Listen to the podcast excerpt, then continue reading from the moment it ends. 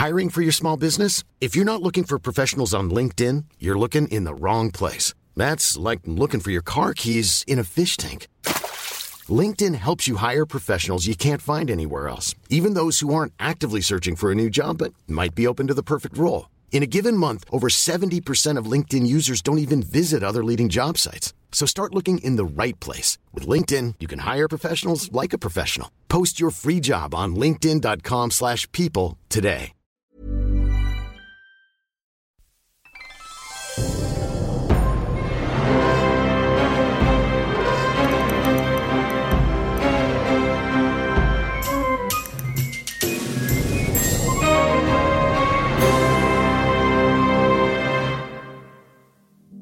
Nous avons tous entendu l'adage le client est roi. ROI, trois lettres qui représentent le Graal de toute entreprise. Alors faisons entrer dans l'arène les troubadours, jongleurs et ménestrels des plus belles marques B2B. Ils sont Customer Experience, Sales et Marketing et vous révèlent les secrets d'une expérience client sublimée et créatrice de valeur. Je suis Léonie Deverdelan, fondatrice de Jeudi Merci, et je vous souhaite la bienvenue dans Les Fous du Roi. Bonjour à tous, aujourd'hui j'ai le plaisir de recevoir Adeline Godino, responsable du marketing client chez Cégide, ou Head of Customer Marketing, comme diraient nos amis anglophones. Son rôle, mettre le client au cœur de la stratégie de l'entreprise, un vaste programme. Adeline, bonjour, est-ce que tu peux commencer par nous présenter ton entreprise, ton rôle, le tout en deux minutes chrono? Bonjour, oui, sans problème. Euh, donc, je travaille chez Cégide depuis trois ans. Alors, Cégide, c'est une entreprise qui est euh, assez connue, qui est une entreprise française, mais qui s'internationalise quand même beaucoup. C'est un créateur de solutions de gestion en cloud pour euh, l'ensemble des entreprises françaises et mondiales aussi dans le monde.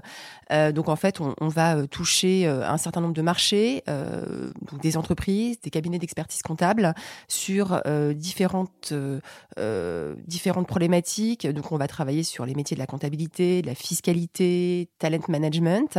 Donc, aujourd'hui, CGT, c'est une entreprise qui est euh, assez importante euh, puisque on a environ 350 000 clients à date et on frôle les 500 millions d'euros de chiffre d'affaires. Donc, c'est une entreprise qui a abordé sa transfo il y a trois ans. Elle est surtout connue grâce à Jean-Michel Aulas, hein, qui l'a l'a montée il y a environ 35 ans. Euh, et aujourd'hui, Cégide euh, se transforme comme bon nombre d'entreprises et elle se transforme et elle transforme aussi du coup son, marketing euh, client donc j'ai la chance que j'ai la chance de représenter. Donc moi j'ai, une équipe au sein de Cégide qui travaille sur la base installée c'est-à-dire sur le parc client. L'objectif de l'équipe il y a plusieurs objectifs mais en gros aujourd'hui ce que l'on fait c'est de l'animation de notre base client. On va animer cette base, on va faire en sorte qu'elle utilise nos services, euh, via des stratégies d'upsell et de cross-sell. Mais on va aussi, et ça c'est assez nouveau, travailler sur la notion de rétention de nos clients. Euh, l'objectif c'est de les fidéliser, euh, de les retenir, de limiter l'attrition. et du coup d'améliorer l'expérience client que l'on peut avoir avec ce parc. Et, chez Cégide, tu, tu l'as dit, il y a énormément de typologies de clientèle, énormément de produits différents. toi, tu travailles sur chacun de ces produits? Oui, je travaille en transversal. Donc, euh, chaque BU représente une expertise chez Cégide. Euh, donc, on va avoir une BU euh, expert comptable, on va avoir une BU qui va plutôt travailler sur les ERP. au sein de l'équipe, on travaille en transversal sur l'ensemble de ces BU. donc, ça demande beaucoup d'agilité, d'adaptabilité et une bonne connaissance aussi de notre parc client puisqu'en fait, on a des entreprises qui sont très différentes avec des tailles salariales qui sont euh, vraiment, euh, on peut avoir une boîte du CAC 40 et puis aussi une toute petite entreprise. Ce sont des univers qui sont totalement différents. Et au, sein de chaque BU, il y a également des personnes responsables du marketing client? Non. Au sein de chaque BU, euh, on va avoir un directeur de la BU, mais au sein de chaque BU, on va avoir un responsable marketing au sein de la BU qui va travailler, alors surtout sur de l'acquisition, alors, on commence évidemment à travailler un petit peu aussi au sein du client euh, dans chacune de ces BU, notamment sur l'onboarding de nos clients. Mais euh, cette, euh, la stratégie globale client, elle n'est pas portée dans la BU aujourd'hui. Donc elle est portée par ton équipe? Elle est plutôt portée par, par mon équipe. L'objectif, c'est finalement d'apporter du conseil d'avoir une vision globale et du coup que ça puisse redescendre au sein des BU pour que le responsable marketing de la BU puisse mettre en place des actions euh, correctives euh, ou des actions tout court marketing euh, en lien avec ce marketing client. Ok, et, et donc ton équipe, comment est-ce qu'elle est évaluée? Comment sont définis vos objectifs? Alors aujourd'hui, un des objectifs sur lesquels nous sommes évalués, ça s'appelle l'influence marketing sur notre parc client. Cette influence marketing, elle est extrêmement importante puisque euh, on va avoir des clients euh, qui vont nous appeler, qui vont directement basculer chez les sales. Donc, on va enregistrer le chiffre d'affaires généré au sein de l'équipe euh, commerciale. En revanche, évidemment, ces leads, ils sont influencés par le marketing. Et c'est cette influence-là euh, qui est extrêmement importante pour nous et c'est euh, sur ces indicateurs de performance-là que nous sommes évalués. Après, on a d'autres types d'indicateurs de, performance qui sont un petit peu différents, qui sont d'ordre un petit peu plus qualitatif, toujours smart, évidemment. mais c'est vraiment l'influence marketing qui, qui drive notre quotidien aujourd'hui. Ok. Eh ben, merci beaucoup. On peut passer à la suite. Donc euh, tu le sais, dans, Les Fous du Roi, on aime euh, disséquer une opération pour la comprendre dans les moindres détails. Et aujourd'hui, on va parler du parcours de rétention sur votre BU expert comptable. Alors pourquoi est-ce que c'est un sujet particulièrement intéressant? Alors c'est un sujet intéressant parce que c'était euh, c'est assez nouveau chez Cégide euh, déjà d'avoir un parcours de rétention euh, et c'est un c'est extrêmement important puisque ça a posé les fondations de ce qu'on est en train de faire. Donc on a travaillé sous forme de POC sur cette BU expert comptable. Donc concrètement, comment est-ce qu'on a travaillé? On a déjà souhaité, dans un premier temps, travailler l'ensemble des clients sur lesquels on avait la notion de churn élevée. Euh, c'est une notion prédictive qui a été travaillée en amont par notre équipe data. C'est-à-dire qu'en fait, on va euh, appliquer des critères sur chacun de nos clients et ces critères vont contribuer ou pas euh, à donner un score qui fera que le client est supposé être fragile ou ne pas être fragile. Par rapport à cette supposition, on, on a donc extrait cette population de clients, il y en avait à peu près 300, qui étaient travaillés dans le cadre de nos migrations. Donc, euh, Cégide aujourd'hui, comme euh, un certain nombre de, de, nos concurrents, travaille sur de la migration. Donc, la migration, c'est quoi? C'est le fait de basculer des clients qui sont sur des logiciels on-premise vers du cloud. Donc, euh, c'est un fort enjeu, euh, à la fois pour le client, mais aussi pour nous. Et évidemment, ces changements, ces transformations sont forcément vecteur de crainte pour le client et ça fragilise le client. Donc c'est pour ça qu'on a voulu déjà dans ce POC-là prendre ces clients qui étaient en cours de migration, prendre ceux pour lesquels on pensait qu'il y avait vraiment un vrai risque et on a décidé de les appeler. Ça, c'était pour la partie préventive. On a aussi travaillé dans ce même POC sur une population dite curative, un travail curatif. Ça veut dire qu'on a pris nos clients qui, eux, avaient déjà basculé de l'autre côté, c'est-à-dire qui avaient demandé une résiliation. Et on a travaillé sur cette population pour voir dans quelle mesure on était malgré tout en capacité de les rattraper. Donc ça, c'était une action curative. Donc on a pris cette totalité de, clients, donc les 300 et quelques clients, et on les a appelés. Alors, euh, qu'est-ce qu'on leur a raconté au téléphone? Déjà, on, s'est présenté comme euh, le service qualité et non pas comme le service commercial. Ça, c'était déjà important pour euh, justement instaurer une certaine forme de confiance euh, avec ses clients. Et euh, lorsque on les a appelés, pour les clients qui étaient en préventif, on a, on a préjugé de rien. On considérait que dans nos datas, ce, client, ce client était en churn élevé, prédictif. Mais lorsqu'on les a appelés, on a juste voulu savoir s'il y avait des points, des pain points, des points de douleur à résoudre. Quand il n'y en avait pas, il n'y en avait pas. Quand il y en avait, en revanche, évidemment, on faisait en sorte de résoudre ce problème qui pouvait être un problème pricing, un problème commercial, un problème customer care. Résoudre ce problème pour ensuite, une fois le problème résolu, le rebasculer au, sales. Donc, donc vous avez essayé de comprendre quels étaient les points à améliorer pour que eux restent clients? Absolument. Ok. Et ces points, ils peuvent vraiment être de nature très très différente. Hein. On a des clients qui euh, euh, qui étaient gênés parce que euh, on ne les appelait pas suffisamment, des clients qui étaient gênés pour des raisons tarifaires, et des clients qui étaient ennuyés parce que un certain nombre de tickets qui étaient envoyés au customer care n'étaient pas résolus dans les temps qui leur semblaient importants pour eux et dans les temps impartis parfois. Donc et, donc et donc tous ces points d'insatisfaction les pousser à se dire qu'ils ne voulaient pas migrer, qu'ils ne voulaient pas passer sur une version cloud du produit, ou est-ce que c'était dissocié de la migration? Non, en fait, c'était souvent c'est quand même lié, c'est-à-dire qu'un client qui ne souhaite pas migrer, c'est parce qu'il a des points de douleur qui sont complètement distincts de la migration. D'accord, ok. Alors parfois non, parce que souvent il y avait aussi la problématique du pricing qui était directement liée à la migration. Euh, mais l'objectif, c'était vraiment de résoudre ces problématiques-là pour le réengager sur la migration. Euh, donc, on a eu un, taux de contact argumenté, et ça, c'était un des indicateurs de perf qu'on voulait Qu'est-ce que tu appelles taux de contact argumenté? Alors, le taux de contact argumenté, c'est euh, le fait d'avoir un échange oral avec un client. Ça, c'est un, contact argumenté, c'est-à-dire quand on, on, éprouve des arguments avec le client.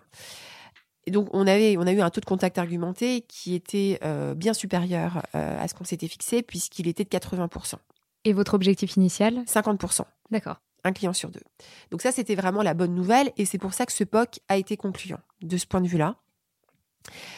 Donc ça, c'était extrêmement important, et euh, c'est ce qui nous a engagé ensuite à justement faire basculer ces clients pour lesquels on avait un contact argumenté et sur lesquels on pensait qu'il y avait un rattrapage possible et une résolution du problème déjà faite. On les a réembarqués sur les commerciaux pour que les commerciaux transforment cet essai. D'accord. Et donc, pour, bien comprendre euh, ce POC, donc cette euh, preuve de concept, euh, l'idée c'était de vous concentrer sur la rétention d'une BU, celle des experts comptables, d'identifier un certain nombre de, clients à risque de, churn suite à la migration, et de voir, de, tester une approche d'appel vraiment en one-to-one pour voir si ça pouvait les convaincre de rester, leur permettre d'être fidélisés, c'est bien ça? Ouais, c'est ça. C'était vraiment ça. C'était vraiment surtout aussi de les réengager sur la migration parce que là, l'objectif, c'était vraiment la migration. Mais ça nous a aussi donné des billes dans le sens où, en dehors de la migration, on s'est quand même rendu compte que les clients aimaient être appelés. Ok. Ils aimaient être appelés par ces guides. Euh, parce que c'est pas toujours évident euh, d'avoir le commercial au bout du fil. Euh, il y a parfois des files d'attente au sein du customer care et donc les clients aiment échanger. Là, en l'occurrence, c'était le service qualité et je pense que ça, c'était très très important justement dans la démarche de se présenter comme le service qualité et non pas comme le service commercial. Donc, ça dépassait un petit peu le cadre de la migration. Ça nous a donné des, des indications et on s'est dit qu'il fallait vraiment qu'on poursuive ce travail-là d'échange humain et oraux avec nos, clients. D'accord. Et donc, vous avez appelé 300 clients, c'est bien ça? Oui. Il y en a 80% qui ont répondu. Oui. Combien est-ce que vous avez réussi euh, à en conserver? Combien vous avez migré euh, sur, euh, sur votre nouvelle solution? Alors, il y en avait déjà un certain nombre qui étaient déjà, qui étaient déjà prêts à migrer, en fait. Hein. C'est juste que pour une question de délai, ils ne l'avaient pas encore fait. En tout, sur les 300 clients, on en a 40 qui euh, n'avaient pas du tout l'intention de migrer et qui étaient rattrapables. Et sur ces 40-là, euh, bah, c'est toujours en cours hein, parce qu'il y a tout un travail de fond, c'est tout neuf. Euh, ces 40-là ont été donc donnés aux, équipes commerciales en charge de la migration pour justement bah, les engager, les transformer. Donc là, c'est en cours. J'ai pas encore trop d'infos là-dessus, mais je sais qu'ils travaillent dessus et que par ailleurs, ils sont aussi aidés par un plan de rétention pricing sur lequel nous travaillons euh, qui est extrêmement important pour les commerciaux et qui va les aider là aussi à simplifier euh, la transformation de l'essai.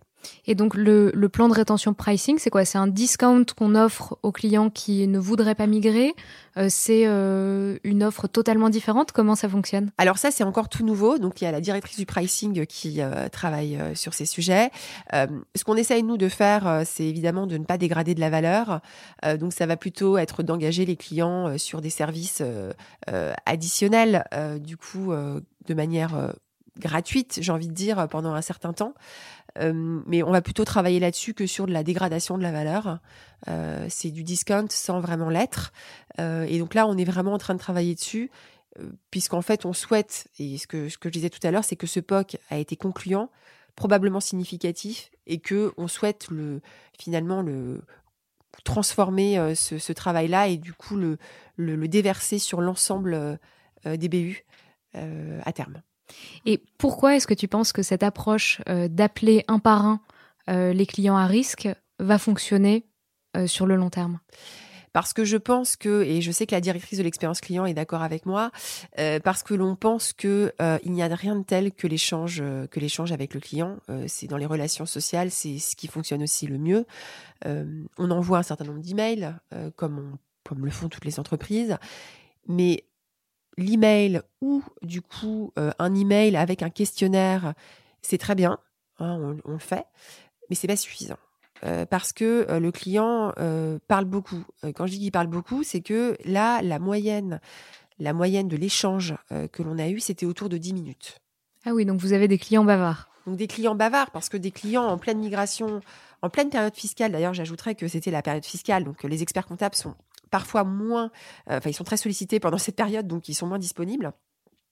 Et 10 minutes en moyenne de conversation, c'est beaucoup. Et donc, euh, c'est aussi cet indicateur-là, on était parti sur 7 minutes, c'est cet indicateur-là aussi qui nous a fait dire, bah, finalement, les clients, euh, il faut qu'on entretienne la relation. Et cette relation, elle sera apaisée, elle sera plus fragilisée si on travaille sur ce, sur ce point. Et tu nous disais euh, tout à l'heure dans l'intro que Cégide a plusieurs centaines de milliers de clients. passer 10 minutes avec chacun d'entre eux, ça, représente beaucoup de temps et donc un coût assez important. Euh, comment est-ce que vous pouvez justifier euh, ce coût? Comment est-ce que vous pouvez mesurer le retour potentiel euh, sur cet investissement?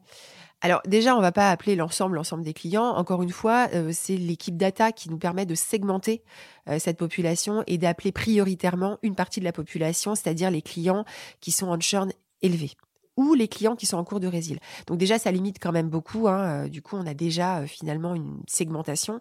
Donc, euh, il est vraisemblable qu'on ne travaille que sur cette population, en one-to-one, j'entends. Ensuite, évidemment, comme toutes les entreprises, c'est toujours compliqué finalement de d'identifier tout de suite l'impact business quand on appelle un client, parce qu'en réalité, il n'y en a pas tout de suite. Alors là, dans le cadre de la migration, c'était un peu particulier, on va pouvoir le faire puisqu'il y a un rappel des commerciaux, euh, et donc il y a une problématique quand même business derrière. Mais en temps normal, si on passe juste un appel de qualité, il se passera rien. Donc, ce qu'on va nous identifier, et ça, c'est tout un travail, c'est le travail qu'on doit faire, c'est euh, justement les indicateurs de performance, euh, de fidélisation. En particulier, moi, je pense souvent à la lifetime value parce que c'est celle qui est le plus souvent utilisée. Là aujourd'hui, encore une fois, c'est embryonnaire, c'est quelque chose qu'on doit qu'on doit travailler, mais sur lequel évidemment on est très très impliqué. Et donc sur, sur euh, ce POC, ces sujets euh, d'indicateurs euh, de performance, d'indicateurs de, de, retour sur investissement, ça a été des sujets que votre direction vous a demandé d'analyser dès le POC ou qui se feront par la suite? Non, je pense que ça va se faire par la suite. Là, le POC, c'était vraiment histoire de mettre le pied à l'étrier, mais ça va, ça va arriver très clairement, parce que sur le POC déjà, on s'était fixé des indicateurs de perf, non business, mais des indicateurs de perf, on va dire euh, qualitatif. Par exemple, le euh, taux de euh, contact argumenté. le, on s'était aussi fixé du coup le, le, le, le, taux de le taux de la durée en fait de l'appel. Ça c'était aussi très important. Donc ces sujets-là, on les a calés, ça c'est bon. Maintenant d'un point de vue quanti, il faut qu'on il faut qu'on travaille dessus et surtout il faut qu'on ait de l'historique et du volume. Donc là, c'est encore un petit peu tôt, mais évidemment, on va y venir. Ça, c'est une évidence. Et euh, tu me disais quand on a préparé euh, cet épisode que euh, vous utilisez énormément Salesforce chez Cégide. ces indicateurs comme la lifetime value, c'est quelque chose que vous traquez déjà? Dans Salesforce? Non, pas encore. Là aujourd'hui, on travaille du coup beaucoup justement sur des indicateurs, on va dire commerciaux. Hein. c'est vraiment le ce qu'on ce qu'on fait avec Salesforce et aussi l'influence marketing.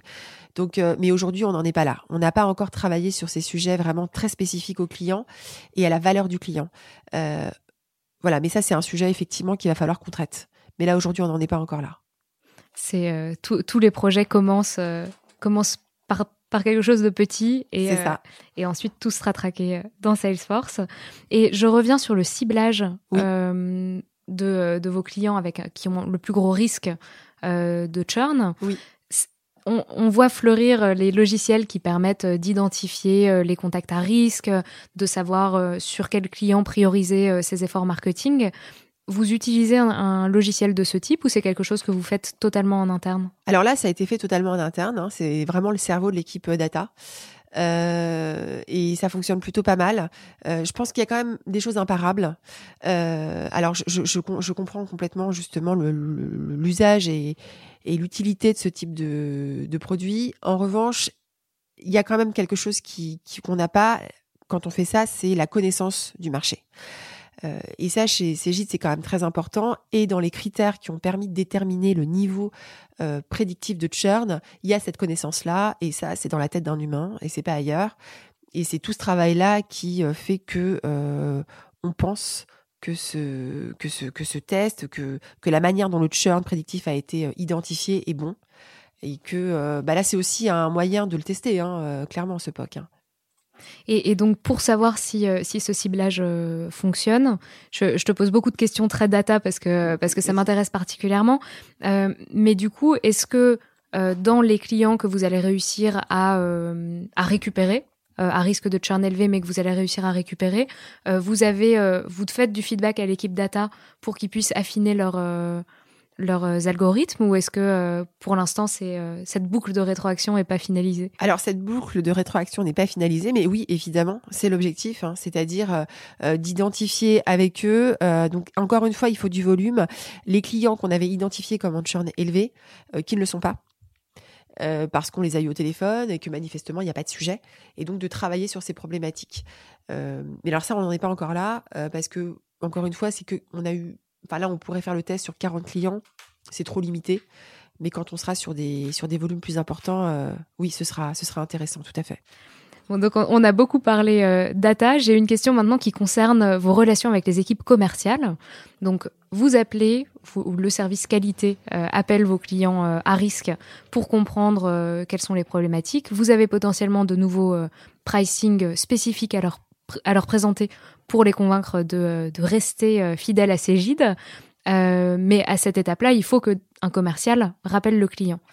Est-ce que c'est un, transfert qui se fait simplement ou est-ce qu'il y a des points de vigilance à avoir si on voulait euh, mettre ça en place dans sa propre entreprise? Alors là, il se trouve que c'était assez simple puisque comme on était sur un sujet de migration, évidemment, les équipes commerciales étaient, euh, bah, étaient très impliquées dans le projet. Donc ça n'a pas posé de problème particulièrement parce que c'était des clients qu'ils devaient rappeler. Alors effectivement, après, euh, dans un schéma un peu plus global, euh, si on sort du cas de la migration et qu'on souhaite appeler des clients pour appeler le client et pour avoir un, lien avec eux. Là, effectivement, c'est plus complexe. À mon avis, euh, ça ne peut fonctionner que si le commercial a un incentive sur, ce, sur, sur, ce, sur cette action. Sinon, ça ne fonctionne pas. Donc euh, là, nous, on est plutôt parti euh, euh, pour travailler avec une société extérieure qui va à la fois faire de la qualité et du commercial. D'accord. Pour le moment. voilà. Mais effectivement, il faut engager financièrement le commercial à faire ce type d'appel. Parce que c'est très particulier en réalité hein, cet échange là c'est j'ai envie de dire que là c'était aussi particulier parce qu'on réengageait le client d'un point de vue euh, business. Mais euh, si on se dit qu'on appelle les clients qui sont en churn élevé euh, et qu'on veut juste comprendre ce qu'il se passe résoudre un problème mais qu'il n'y a pas de réengagement par ailleurs hmm, on n'a pas nécessairement besoin d'avoir un profil très commercial Ouais, c'est en fait c'est un appel qui est euh, vraiment un mix de euh, customer success, de support, euh, de tout à fait. De, sales. C'est pour ça que c'est un profil qui est très particulier. Là, on a bossé avec les commerciaux parce que c'était important aussi de les engager dans cette démarche-là, mais c'était parce que c'était sur la migration. Quand ça sort de la migration, là, les choses deviennent un petit peu plus complexes. Et je ne suis pas persuadée que ce soit un travail pour des commerciaux. Et, aujourd'hui, vos équipes commerciales font principalement de l'acquisition? Non, non, non, non, pas du tout. Euh, c'est euh, assez partagé. En fait, on va avoir euh, de la télévente interne. Ils vont, eux, plutôt travailler sur le parc client. Ils font un petit peu de migration, mais là, en l'occurrence, pour le POC CPA, c'était la migration. dans ce cas-là, c'était vraiment les commerciaux terrain qui travaillaient dessus. C'était une équipe spécifique. Donc, ça dépend vraiment des problématiques, des expertises et des BU. On va maintenant passer à ma section préférée, à mon étape préférée de ce podcast, de l'autre côté du miroir. Donc Adeline, toi en tant que cliente, quelle est l'expérience qui te marque le plus et qui t'inspire le plus au quotidien? Alors, euh, comme je le disais, euh, en fait, je ne suis pas très très marketing dans ma vie euh, personnelle, mais mais je dois dire quand même qu'il y a une marque que j'aime particulièrement, c'est Yves Rocher. Alors, oui, c'est une marque un peu vieillotte, mais qui, euh, quand même, je trouve, a bien su euh, tirer son épingle du jeu, là, hein, euh, franchement, avec les produits. Pourquoi Yves Rocher? Alors, pour plusieurs raisons. Parce que déjà, je ne reçois jamais de mails d'Yves Rocher. Alors que sinon, tu reçois des milliers de mails chaque jour? Je reçois des milliers de mails. Yves Rocher, je n'en reçois jamais. Et pour autant, je suis assez cliente, en fait. donc, moi, j'apprécie pas mal, en fait, ce, ce trait-là. Et surtout, je pense qu'il y a un gros travail de segmentation. Et c'est ce travail-là de segmentation et probablement d'ailleurs de pricing qui est assez vertueux. Alors pour nous évidemment c'est complètement transparent, mais dans les faits c'est assez imparable. Euh, je sais que euh, nous on travaille beaucoup avec la notion de RFM, résistance fréquence euh, montant, et je sais qu'ils ont rajouté aussi un autre un autre item dans la RFM, et je pense qu'ils sont très très très en avance sur ces sujets-là. Et donc du coup c'est vertueux parce que on ne reçoit pas d'email. En revanche on reçoit peut-être une fois tous les deux mois un petit coupon papier bio, donc en lien avec l'univers quand même de la marque, il hein, faut le dire. Euh, et euh, c'est une fois tous les deux mois, c'est très ciblé, c'est souvent assez simple, et honnêtement, ça fait venir les gens en magasin. Ça, ressemble à quoi ce coupon papier? C'est un petit coupon très promo, avec des petites fleurs partout, euh, des, les, photos des produits. Donc c'est très promo, hein, c'est moins 50%, il y a des cases à gratter.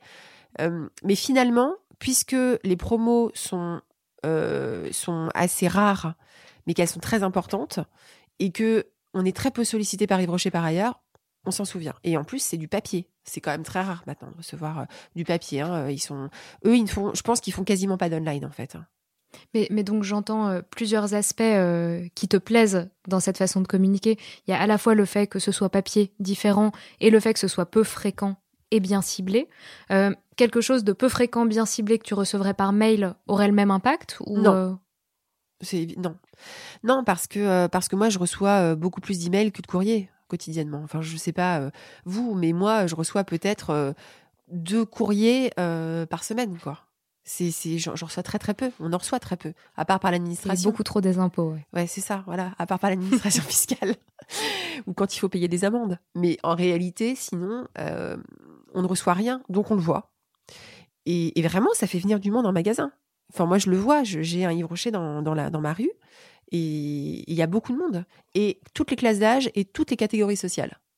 Et, tu parlais de RFM, euh, c'est un terme que je ne connaissais pas. Est-ce que tu peux nous expliquer un peu euh, ce que c'est? Alors c'est un principe de segmentation, récence, fréquence, montant, euh, qui consiste en fait à classifier euh, un parc client en fonction de euh, la récence de son achat, en fonction de la fréquence de ses achats et en fonction du montant de ses achats. Et donc du coup, on va avoir une classification euh, qui peut faire apparaître six grands profils par exemple. Et puis au sein de chacun de ces profils, on peut aussi avoir d'autres découpages évidemment, mais ça permet de segmenter de manière assez c'est assez idiot, hein, comme il y a trois, ce triptyque-là, en fait, il est assez, assez imparable, il est assez fort. Et, euh, et c'est nous aussi, de cette manière-là, en partie, que l'on travaille notre base chez Cégide. Donc, donc vous vous inspirez de Yves Rocher Alors, c'est pas Yves Rocher qui l'a inventé, hein, le principe de la RFM, mais c'était très euh, utilisé quand même, justement, effectivement, en grande conso, c'est au départ. Et puis petit à petit, en B2B, euh, c'est arrivé aussi. Et franchement, ça, ça fonctionne parfaitement bien. Je pars un peu de Yves Rocher pour, euh, pour revenir sur Cégide. Ça ressemble à quoi euh, votre RFM chez Cégide? Qu'est-ce que vous mettez en place comme euh, communication spécifique Est-ce qu'il y a une chose qui te vient en tête Alors, c'est un peu compliqué parce que les communications spécifiques, en fait, elles sont vraiment, vraiment chez les campagne manager des puisqu'en fait chaque expertise est très particulière. Donc on va pas tout à fait s'adresser de la même manière à une entreprise euh, qui est très grosse avec euh, du coup un marché de valeur et un marché de volume. C'est quand même pas du tout la même chose, mais effectivement il y a du travail qui est réalisé là-dessus et nous on va surtout l'utiliser justement là dans les parcours clients que l'on met en place. Par exemple, on a un parcours euh, qui s'appelle l'onboarding pour les nouveaux clients. Évidemment, on va extraire les nouveaux clients. Donc là, on va faire intervenir la récence la fréquence, pas vraiment, mais la récence. Donc, ça va nous servir. Ensuite, dans la partie Everyday Life, euh, sur ces clients, donc on va fidéliser, on va, je dis on va parce qu'on l'a pas encore fait, hein. on ne va pas s'adresser de la même manière à un client qui a un tout petit MRR chez nous et qui achète très peu, avec un client qui est euh, un trésor. Euh, ça, ça sera pas du tout la même chose. Et donc, du coup, nous, on va l'utiliser sur. Donc là, c'est la partie montant qui va. Qui va jouer, bien sûr plus le montant est élevé, plus on va avoir un modèle de vente qui va être ce qu'on appelle euh, high touch, où en fait on va avoir un lien avec un commercial. Donc, donc il y a tout un travail hein, comme ça de dentelle qu'on va mettre en place avec la, la RFM d'un point de vue global. Ouais, qui est un travail qui doit être passionnant à faire quand on a une base client aussi riche que, que celle de Cégide. Ouais. On passe maintenant aux questions flash, un ensemble de questions auxquelles tu dois répondre du tac au tac. Première question, c'est quoi l'outil dont tu ne pourrais plus te passer? Donc c'est Salesforce.